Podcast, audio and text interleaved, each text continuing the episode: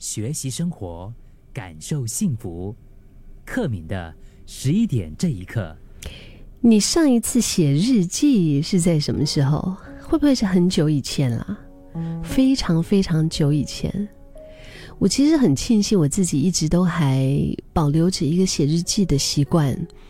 以前小时候写日记啊，是写那种什么假期的时候 老师布置的作业，然后那种日记是很痛苦的，因为就是千篇一律，你知道吗？就是一个风和日丽的早上，然后怎么样怎么样啊，小明啊怎样啊，然后我养的鱼啊，我养的兔子啊，那什么今天，然后我又在家里面玩什么什么，就其实它就是一个很形式化的一种日记。但是因为我自己，我其实觉得从以前一开始，我不是一个很善于表达自己的人。嗯，我也很意外，我今天会成为了广播员，成为了 DJ，做这一份工作啊。所以我以前写日记的习惯，我觉得是一个很好的让我自己的情绪可以有输出的管道的一个途径吧。嗯，然后最近我看到网上有这么一个做法，就是呃，叫做三行情绪日记的一个练习。嗯，它方式好简单。嗯，而且很容易懂，而且能够改善生活中不良的作息。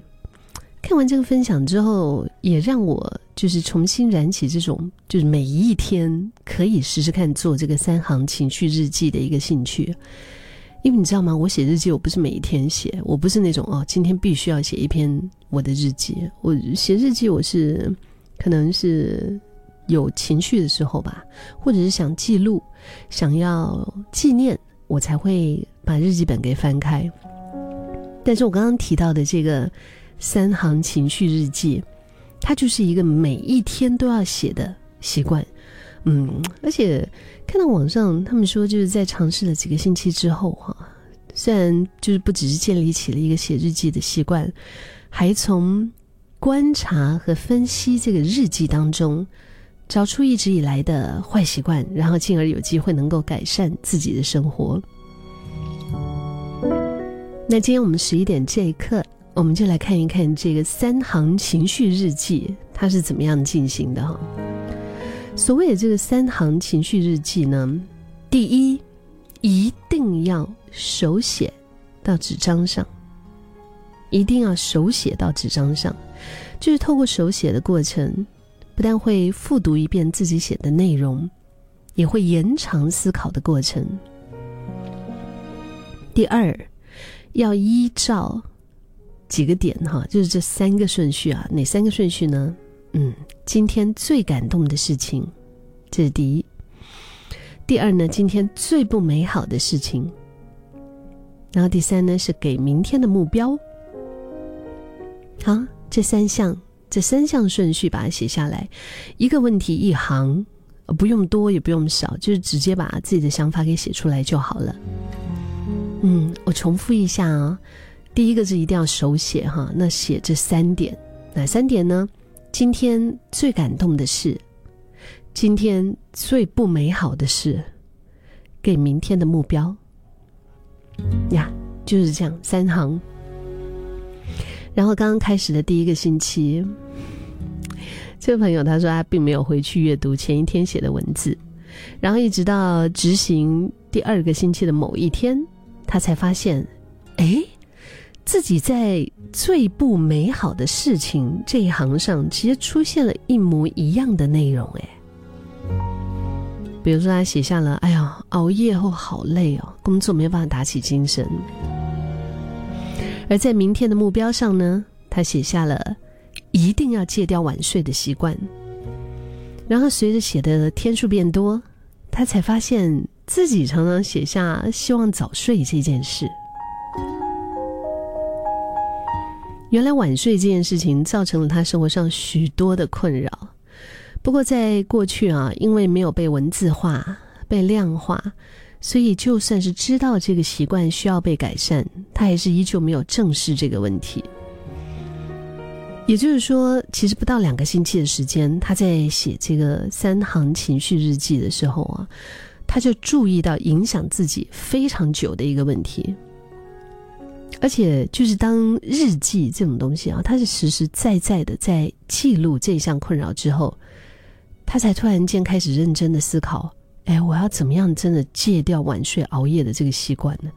因为有时候我们意识上我们就你知道吗？就是。意识上，你你有这个东西啊，今晚早点睡，然后你明天又是这样日复一日、日复一日的在重复一样的东西。因为到了晚上，你想要早点睡的时候呢，你又觉得啊，我今天已经累一整天了，我现在不做一点属于自己的事，我不追剧一下，不玩游戏一下，我就是没有一点 me time，好像我真的这一天我就全部就是这样子荒废在可能工作上啊或者什么上。所以你想要拥有那么一点点的自己，那又在这个像。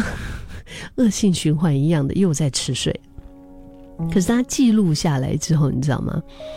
就是日记这个东西啊，手写啊，实实在在记录这项困扰之后，他才开始真的认真的思考，我是不是要在这个点上做一些调整。